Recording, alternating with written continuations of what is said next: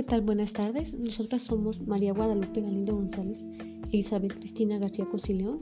En este podcast les hablaremos acerca de qué son las compensaciones, cuál es su importancia para el capital humano en las organizaciones, qué tipo de compensaciones existen, cuáles son las compensaciones más atractivas para los trabajadores y en este tiempo, ¿hay alguna compensación referente a tiempo de COVID?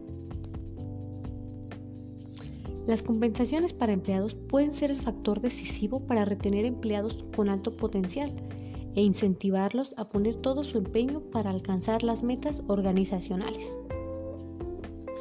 Estas pueden tener varias funciones, así como reclutar y retener empleados calificados, aumentar el nivel de satisfacción, premiar e incentivar el máximo rendimiento, reducir rotación de personal y también fomentar la lealtad a la empresa.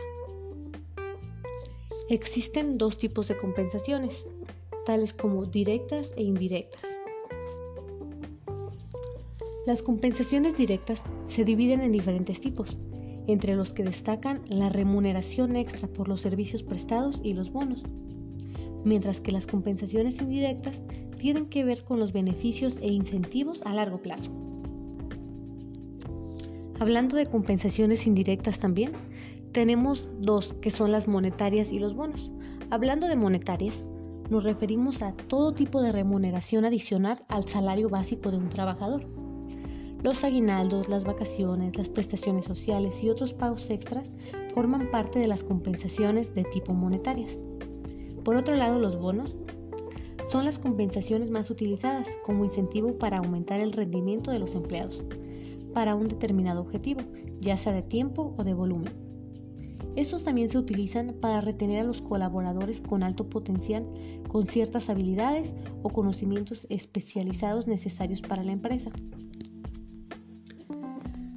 Hablando de compensaciones indirectas para empleados, tenemos lo que son beneficios no económicos, capacitación y recreativos. Cuando hablamos de beneficios no económicos, nos referimos a compensaciones que por lo general vienen estipuladas en el contrato laboral, aunque muchas empresas hacen mejoras progresivas. El seguro de salud, además del seguro de vida y de discapacidad, y el plan de jubilación son algunos ejemplos de beneficios adicionales a los empleados.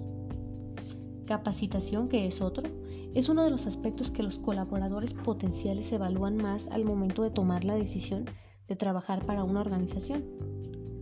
Ofrecer a los empleados la oportunidad de aumentar sus conocimientos en las áreas de interés, tanto para ellos como para la empresa, es una estrategia muy valiosa. Hablando de compensaciones recreativas, nos referimos a la calidad de vida y el entretenimiento, ya que es indispensable para que los empleados no se sientan que trabajan para una organización monótona. Por eso es importante fomentar el bienestar integral e incentivarlos mediante oportunidades de descanso como entradas a parques recreativos, vacaciones, actividades recreacionales para las familias y más. Por otro lado, las compañías actuales intentan dotar a sus estructuras de talento con los mejores profesionales para conseguir sus objetivos a corto, mediano y largo plazo. Sin embargo, cada vez es más complicado atraer y fidelizar talento especializado. ¿Cuál será el nuevo desafío tras el COVID-19? La pelea por el talento será cada vez más global, gracias a la estandarización que ha provocado esta crisis en los nuevos modelos flexibles y de trabajo en remoto.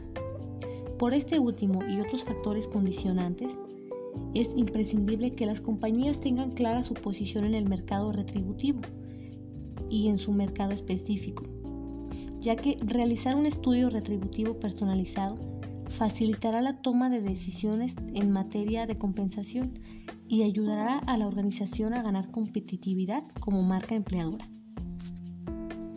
Así que de las distintas compensaciones y retribuciones que pueda ofrecer la empresa depende la estabilidad de cada uno de sus empleados. Esto fue todo por hoy. Los esperamos en nuestra próxima transmisión de compensaciones. Muchas gracias y buenas tardes.